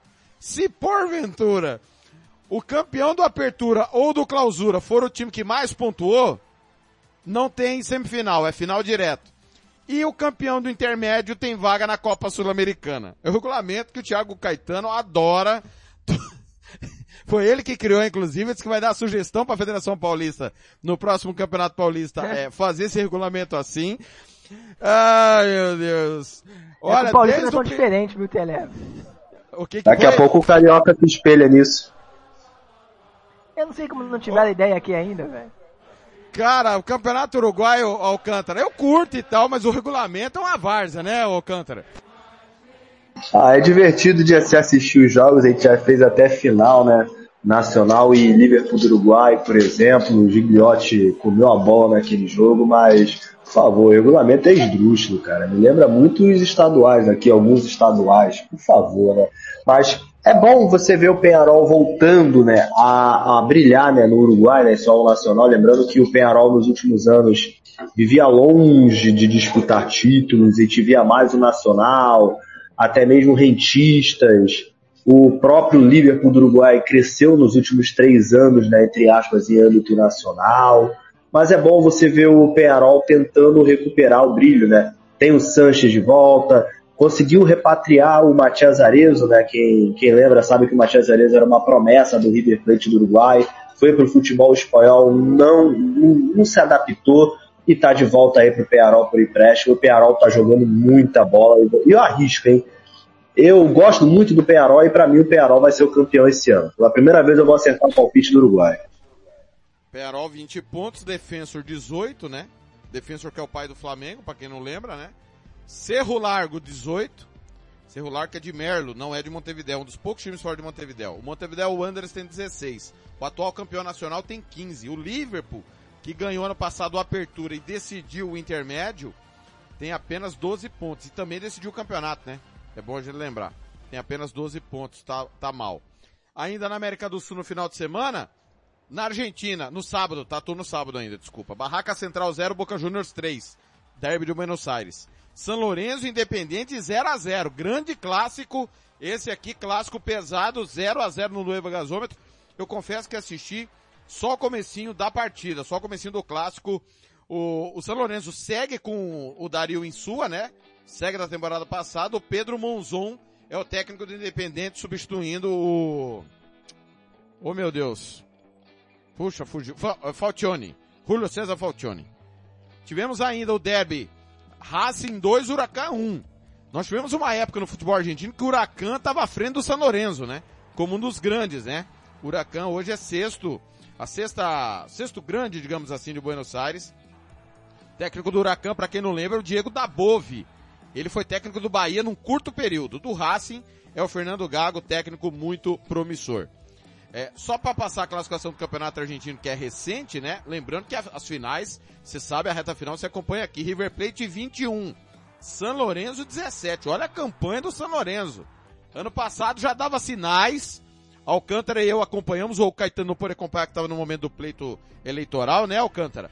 O San Lorenzo já dava sinais que iria melhorar na temporada seguinte. O Racing tem 17, Rosário 17 também. São Lourenço ocupando um lugar que é dele, né, Alcântara? É, voltando a ser protagonista, né? O Ceruti, né? Que a gente até fez o jogo Boca Juniors e São Lourenço, né? Uma tarde de sábado longínqua. O São Lourenço jogou muito bem, né? O Piatti, o Ceruti. E ali já dava mostras que iria se recuperar. Lembrando que estava embolado, né? Quem é a Sul-Americana, a pré-Libertadores. E o São Lourenço vinha demonstrando uma melhora. E essa temporada está se concretizando as previsões. Vou falar do confronto na Colômbia Outra, nos últimos... Pois, pois, não, pois não. Desculpa te interromper, mas o, Alcântara ele me seduz, cara, com as palavras dele. Esse dia ele falou, colocou lá no grupo que ele tava montado no negócio, né? Ele, ele, é. ele tava assim, ele foi que tava na, é, em cima da notícia, falou assim, ah, repórter tem que estar tá montado no negócio. Agora ele, uma, uma tarde de sábado, faltou, falou que era uma tarde de outono. É, era primavera, não era outono não. Era ah, primavera. Ficou pior ainda. É. 2x2, lembro dessa tarde, 2x2 e o São Lourenço perdeu um pênalti. 2x2 no novo gasômetro. Olha, falando do confronto agora dos últimos vice-campeões da Colômbia, Independente e Tolima, empate por 1 a 1 no final de semana, no sábado. Dois clássicos da América Central. Em Honduras, na rivalidade extrema do país, o Olímpia bateu o Motagua 3 a 1. O Olímpia lidera 33, o Motagua tem 19. O Motagua não vive um bom momento. Aliás, o momento do Olímpia, que ano passado ganhou a Liga da CONCACAF, espetacular, né? Que momento vive o Olímpia de Honduras? Vamos olhar para o trabalho do Olímpia. E, o André Felipe, tivemos nada mais, nada menos que Atlas e Chivas. 3 a 3 3 a 3. O Chivas abriu o placar com Alvarado, ampliou com Cisneros. O Atlas descontou com Herrera nos acréscimos do primeiro tempo. Vega, é... desculpa, Quinones descontou 2 a 1 O Herrera empatou nos acréscimos do primeiro tempo 2 a 2 O Vega fez 3 a 2 pro Chivas no segundo tempo. E o Quinones deu números finais para o Atlas 3 a 3 Jogo espetacular lá no tradicional Jalisco. O Chivas que é comandado pelo Velko Paunovic. É, Paunovic que é sérvio, técnico sérvio da equipe do Chivas. E o Benjamin Mora, que foi o substituto escolhido pelo Diego Coca, hoje técnico da seleção mexicana. O Chivas não é campeão há muito tempo, o Atlas foi bicampeão recentemente. Baita clássico tivemos, André Felipe.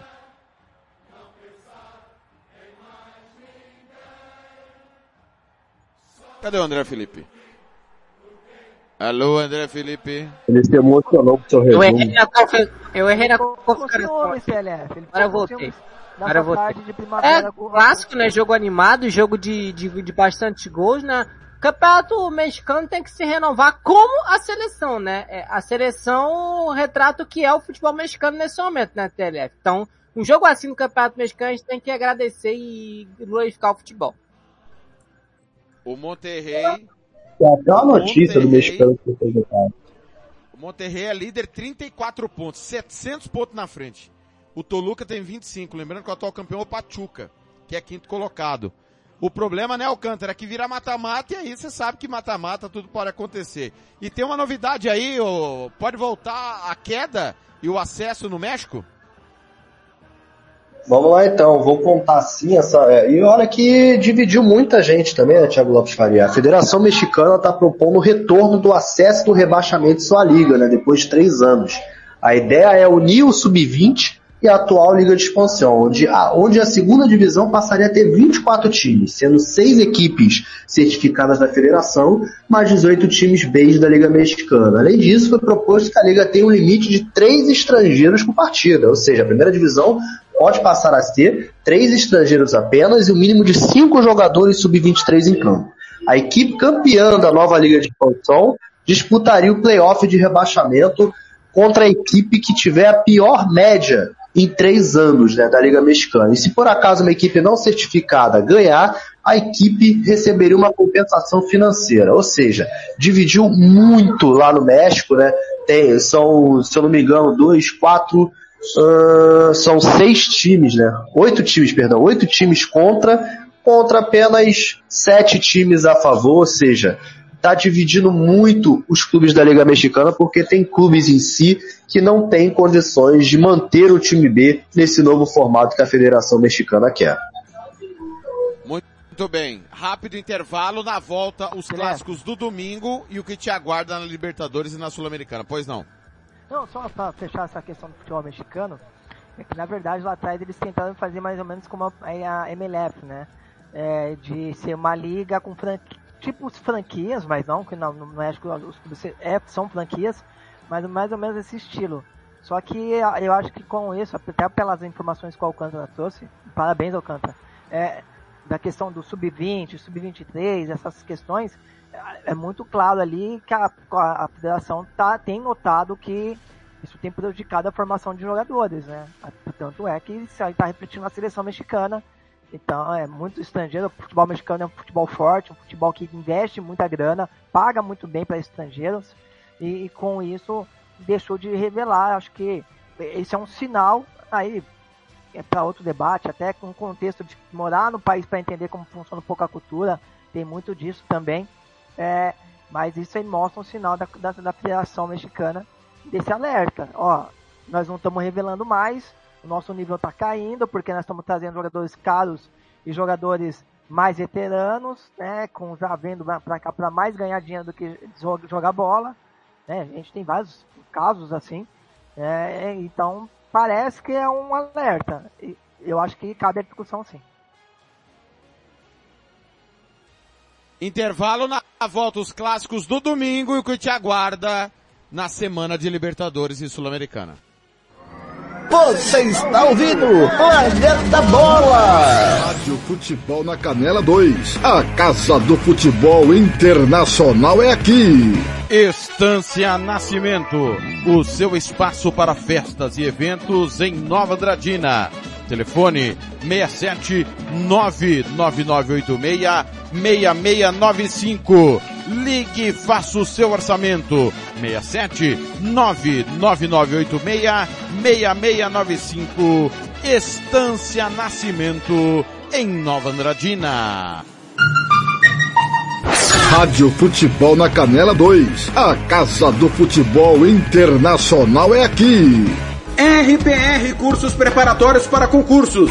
Públicos Militares, Enem. Aulas particulares de redação em português. Aula de conversação em português para estrangeiros. 992803499 ou 999800648. RPR Cursos Preparatórios. Na Rua Brasília 1095, Jardim Mar, a meia quadra da Júlio de Castilho. RPR Cursos Preparatórios.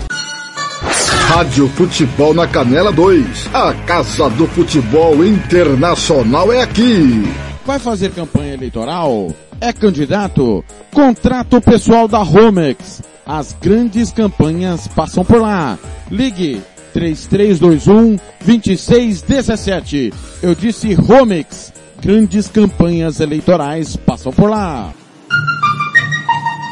Rádio Futebol na Canela 2. A Casa do Futebol Internacional é aqui. Você que curte rock e quer contratar a melhor banda do Mato Grosso do Sul, fale com a Ivana. Festa de aniversário, casamento, 15 anos, formatura, despedida. Você curte rock? Então o melhor som é do Ivana. Anote aí o telefone para contratar o show. 992921177. Eu repito, 992921177. A Ivana, a melhor banda de rock do Mato Grosso do Sul. Rádio Futebol na Canela 2. A Casa do Futebol Internacional é aqui. Costa Rica agora tem o melhor restaurante e churrascaria de toda a região. Estou falando do Casarão, Churrascaria Grill. Aqui você encontra os melhores cortes de carne. Avenida José Ferreira da Costa, 278, Costa Rica. Telefone 996120536. Aberto todos os dias. O Casarão Churrascaria Grill, o melhor restaurante de Costa Rica. Planeta Bola está de volta.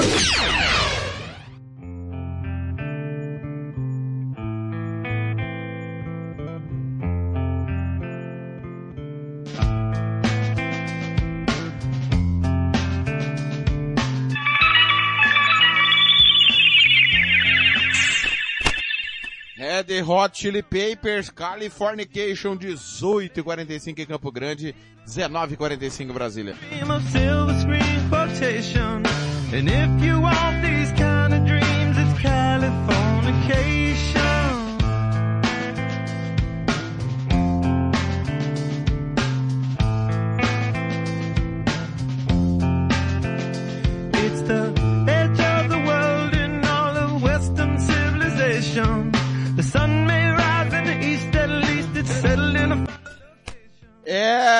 Essa daí é do tempo do Thiago Caetano, né, Thiago? Californication, Red Hot Chili Pepper é demais, né, Caetano? Ah, da minha época eu tinha o CD original, ganhei de aniversário esse CD aí, Californication. É, espetacular o som. Rádio Futebol na Canela 2. A Casa do Futebol Internacional é aqui. Faria. Muito bem, vamos seguir para fechar os jogos e já já vamos falar de Libertadores e Sul-Americana. Ontem nós tivemos o clássico de Roterdã, Esparta 1, Feyenoord 3. Mais uma vitória do Feyenoord. Igor Paixão foi para a rede mais uma vez.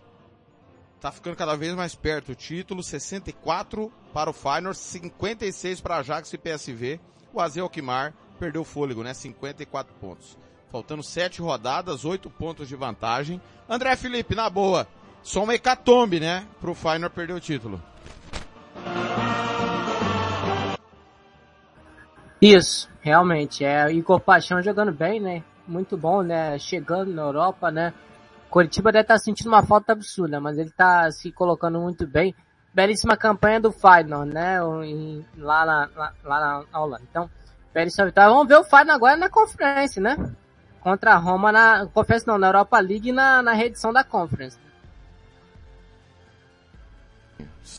Seguindo, é, com os jogos de ontem, é, pela Croácia, Rijek e Osijek empataram o Clássico Nacional 1 a 1 Na Alemanha, tivemos o clássico Colônia e Borussia Mönchengladbach 0 a 0 coisa rara, né? Tem um 0 a 0 na Alemanha. Na Hungria, o Frank Varos empatou com o Videoton 2 a 2 Na Áustria, Sturm Graz bateu o Rapid Viena 3 a 1 Sturm Graz, que nos últimos anos vem sendo a carne de pescoço, né? Nós já estamos no hexagonal final lá na Áustria, Salzburg 30, Sturm Graz 27. Então, o campeonato não está decidido na Áustria. É, no Chipre, clássico de Limassol, Apolon 0, Ares 1.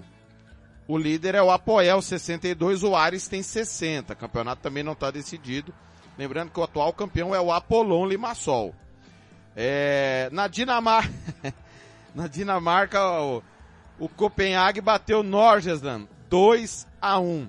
O Midland, o nosso querido Thiago Alcântara, sequer foi pro hexagonal final. Sequer. O líder é o Copenhague, 45, o Norgesland tem 43. É, o Alborg também não foi pra decisão do campeonato, né? É, que coisa, hein? Ah, na Grécia, PAOK 0, AEK Atenas 1, Olympiacos 2, Ares 2. É incrível como o Thiago Caetano conseguiu secar o Panathinaikos, cara. Incrível! Panathinaikos 3 mil pontos na frente. Disparado na liderança e tal, foi pro hexagonal, os problemas começaram. A liderança é do AEK Atenas, 63. Ele foi tomar uma também- aguenta santa aí o, o, Cara. o efeito foi reverso, Telé. Cara, secou É, demais, pior que vai no governador e perde pra portuguesa da ilha. Pa Panathinaikos também tem 63, mas o AEK tem 12 gols a mais de saldo. O Olympiacos tem 60. Tá 3 pontos. O Olympiacos estava morto no campeonato. Tá 3 pontos. Caetano, você sempre perseguindo os times que estão para sair da fila, hein, Caetano? Não, mas na Grécia eu trouxe pro Olímpia, então tô torcendo pro Olímpia realmente, tô secando realmente. O Panathinaikos. Olha, nós tivemos na Turquia o clássico Fenerbahçe 2, Besiktas 4 de virada. O Galatasaray Explica a o situação campeão, do né? jogo, por favor, o TLF. Explica a situação do jogo, por favor, porque precisamos mencionar o feito gigantesco do Jorge Jesus nessa partida. Valência abriu o placar de pênalti para o Fenerbahçe no primeiro tempo. No segundo tempo, Tozum duas vezes. Redmond e Abubakar viraram 4 a 1 pro Besiktas. No finalzinho, o Cabeci acabou fazendo o gol de honra. E É, o gol, com melhor menos, hein? né? Lembrando que o Wellington, o Wellington foi expulso, jogador do Besiktas, o jogo estava 1 a 0. O Ener Valência perdeu um pênalti quando o jogo estava 1 a 0 o Fenerbahçe com 10. O Besiktas virou com um a menos. Fez quatro gols no Fenerbahçe com um a menos. Cara, e aí, eu pedi pro André trazer essas informações ontem, mas o André passou pano pro JJ. Ele não trouxe. É um vexame. Eu falei no ar. Eu falei Pra no ar. variar, né? Pra variar, o Botafoguense passando pano pro JJ. Cara, é um vexame o Fenerbahçe com um homem a mais tomar quatro gols, Thiago Alcântara. Não dá, cara. Ué, não, é, e é esse técnico aí que pedem aqui no Brasil, né? Acha que é o Salvador da Seleção, pátria. seleção. Detalhe, na seleção. Isso, pede na seleção, pede no Flamengo, acha que é o salvador da pátria, acha que é o cara do, do colchão mole, né? Então, acaba que o Fenerbahçe fez uma... Oi? O cara do quê? do colchão mole, para não falar outra coisa. É, acaba que acaba que o Fenerbahçe mais uma vez pipoca, pipocou na Champions League contra o Dinamo de Kiev, onde fez um enorme investimento. Aí mantém o Ener Valencia por enquanto. Ener Valencia perde um pênalti e o Besiktas ainda virou o jogo, ainda conseguiu a pureza de tomar dois gols do Senk Tozun. Ou seja, você tomar dois gols de um cara que não serviu na Premier League, não serviu em lugar nenhum, é meio ridículo, né? é vexatório, né? Mas aí a imprensa brasileira não vai citar esse fato, vai continuar pedindo o Jorge Jesus na seleção e tá tudo certo. Volta, Tite. Exatamente. Olha, nós tivemos ontem ainda pelo Campeonato Francês, PSG 0, Lyon 1. E na sexta-feira o Olympique de Marseille empatou com o Montpellier por 1 a 1. Ô André, o que que acontece com o PSG, cara? Deixa eu ver a classificação aqui. Não é possível que o, que o PSG vai perder o campeonato pro Lens, né? Ou pro Olympique de Não, Marseille. não, eu ver. impossível. Não, é, é bem difícil. Não, É muito não difícil. é não. Não é não. Não é não. Seis pontos. Seis pontos. O PSG tem 66. O Lens e o Marseille também tem 60. Bem difícil, não é? Do jeito que o PSG tá jogando, André. Final de feira. É, e o PSG tem uma sequência complicada. né? Tem Nice fora de casa e depois enfrenta o Lange em casa, né? O problema é que o próprio Paris Saint-Germain não se ajuda, né? Aquilo, né? Parece que o efeito reverso de Neymar fora parece estar funcionando, né? O Gautier não consegue mais fazer esse time jogar. Os garotos que entram também não conseguem jogar, então... Mas, e uma derrota, com todo respeito ao Lyon, vexatória. O Lyon é o nono colocado da Ligue 1, o TLF. O Paris Saint-Germain é o líder. E o time de Messi e Mbappé? E o, e o time de, de Messi e Mbappé? Nada, né? Então assim, complicado, né? Tanto que, com todo respeito, quem chegou agora, que é o Jefinho, tá, já chegou fazendo gol e tal, não, ainda não é titular, mas pode ser aí o jogador para ser usado. Agora, que, que trabalho horroroso do Gautier, né? Impressionante, ele não consegue, mas eu acho que o problema não é o técnico, né, Tele? O problema não é o técnico. O problema é que o projeto parece ter é, é, afundado como um Titanic. Agora, TLF. é, é, pal- pal- palmas pro Lanz, ô, ô Thiago Alcântara, palmas pro Lanz e pro técnico Frank Reis, que tá lá desde o time B do Lanz e é o treinador desde 2020. O Lanz não, há, não está nessa posição à toa. Ano passado, perdeu o fôlego ali na reta final, mas já dava sinais que brigaria pelo campeonato, né? E méritos para Luiz, Luiz Openda também, né, atacante belga, né, vem se destacando muito no Lens, né, o artilheiro do time. E acaba, e acaba que. E esse negócio do PSG, vamos ser sinceros em si, é, o que eu tô vendo esse da torcida é que perdeu a paciência com alguns jogadores, só que um jogador específico, eles estão errando. Não se pode vaiar Messi no aquecimento, não se pode vaiar Messi durante a partida, porque o cara tá ali, o cara não faz milagre sozinho. Essa é a realidade. E segundo os jornais franceses, o Messi ainda não sentou para renovar com o PSG, porque não sabe qual é a ambição do PSG para a próxima temporada, não sabe qual vai ser o projeto, não sabe se vai manter o técnico, não sabe quais serão as contratações para poder melhorar o time, e por isso o Messi ainda não sentou para renovar com o PSG, e com isso o Barcelona vem se aproximando ainda mais. Muito bem. Na Itália, transmitimos ontem o atropelamento do, do Milan. 4 a 0 para cima do Napoli. Espetacular aproveitamento. Rafael Leão. Tonali jogou uma barbaridade. O que jogou o Tonali ontem não está no gibi. A Juventus bateu o Verona 1 a 0 o, o- A Inter perdeu a Fiorentina 1 a 0 A Lazio bateu o Monza 2 a 0 Transmitimos também Roma 3, Sampdoria 0. Napoli, líder, 71 pontos. Lazio, 55. Milan, 51. Inter, 50. Roma, 50. Ó, Até a Inter, Champions League, Roma tá indo para pré-Champions. Não, desculpa. É, Liga Europa. Atalanta, 48. Juventus, 44. Lá embaixo, Le- é, Verona, Sampdoria e Cremonese. Enquanto o Genoa tá brigando para subir, a Sampdoria tudo indica que vai cair, né? 15 pontos apenas. Aliás, os três, os três últimos para mim já eram, né? Verona 19, Sampdoria 15, Cremonese 13, porque o Spezia, o primeiro time fora, tem 25 pontos.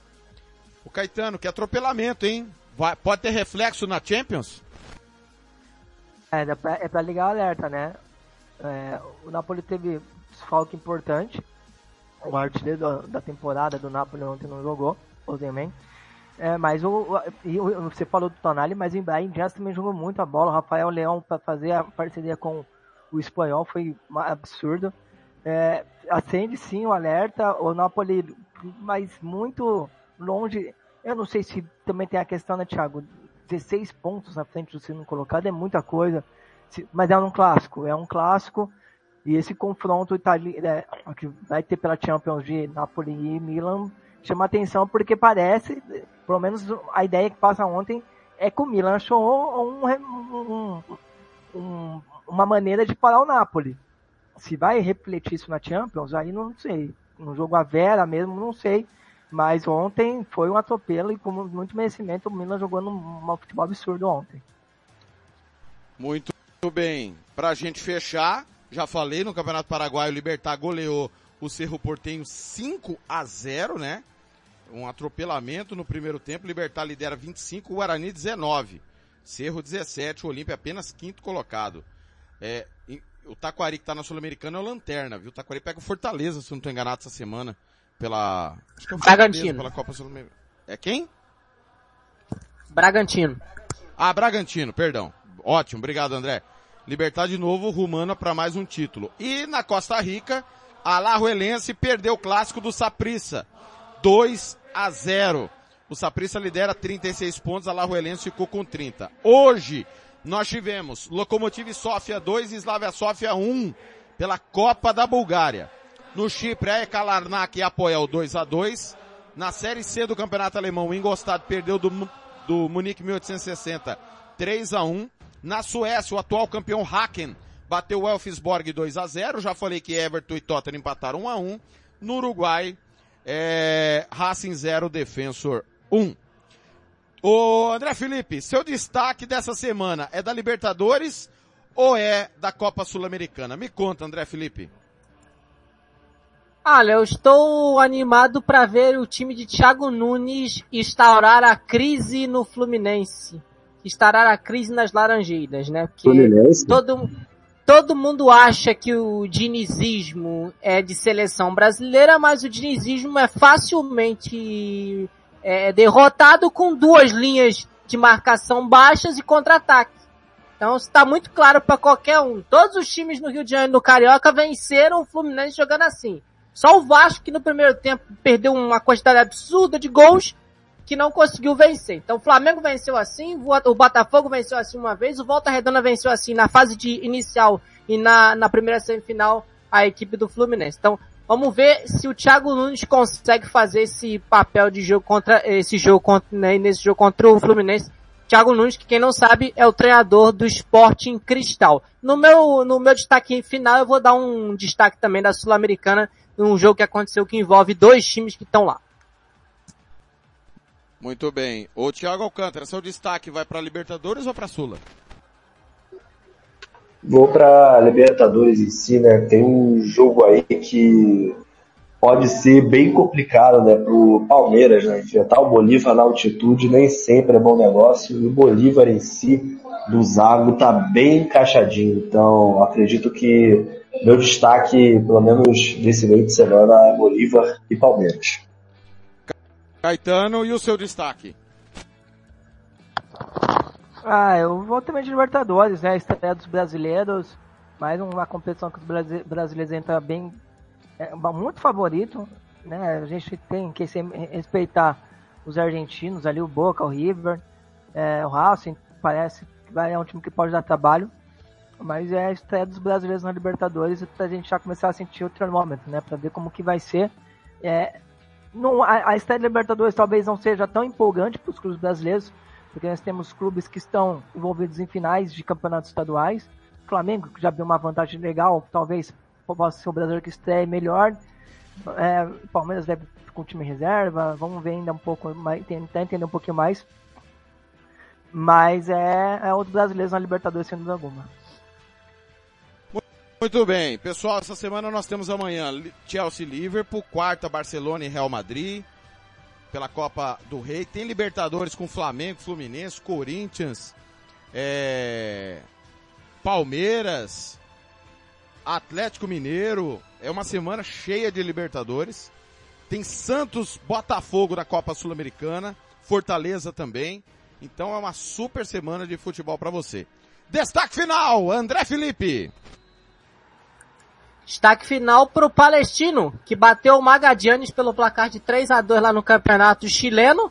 O Palestino que vem brigando na parte de cima da tabela. Por que, que eu falei desses dois? O Palestino é o adversário do Fortaleza na, na, no Castelão e o Magadianes é adversário do Botafogo que joga fora de casa. Então, sinal de alerta pro Palestino, pro Fortaleza e o Botafoguense está mais feliz com esse resultado. Brincadeiras à parte, um forte abraço. Amanhã tem Chelsea Liverpool com Bruno Salto no comando do time londrino. Amanhã, quatro da tarde, a gente se vê no som da Futebol na Canela.